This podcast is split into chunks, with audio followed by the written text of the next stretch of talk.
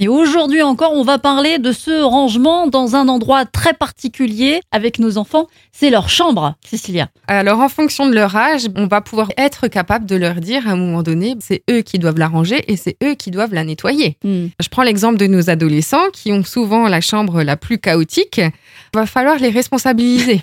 et leur donner, par exemple, un tableau de tâches à faire. Ne serait-ce que euh, tous les vendredis ou tous les samedis, c'est eux qui doivent aspirer, dépoussiérer leur chambre et vider leurs poubelles, par exemple. Hmm. Ou alors, pour les plus petits, se fixer un jour. Et du coup, bah, ce jour-là, on va pouvoir ranger, euh, comme on disait hier, nos jeux dans nos bacs ou alors aussi faire le tri dans nos espaces. Souvent, pour les plus petits, on a différents espaces dans la chambre. Un coin plutôt lecture, un coin plutôt dinette, un coin plutôt jeu. Et on a euh, bah, justement le lit de nos enfants. Il faudra bien faire attention aux produits qu'on utilise pour nettoyer la literie, les matelas, les sommiers, mais aussi la lessive pour nos draps.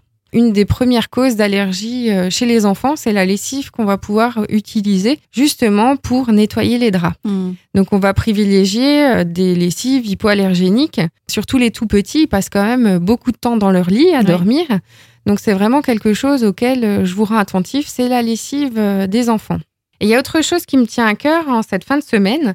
Dimanche, c'est la journée mondiale de la trisomie 21. C'est quand même euh, un des plus gros handicaps mentaux qu'il y a en France.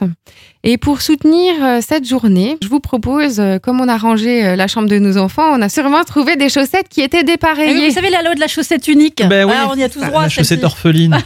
Et donc, alors, je vous invite tous ce dimanche à prendre en photo vos pieds avec des chaussettes dépareillées et après les poster euh, sur Facebook, sur Instagram ou sur Twitter avec le hashtag différent comme vous.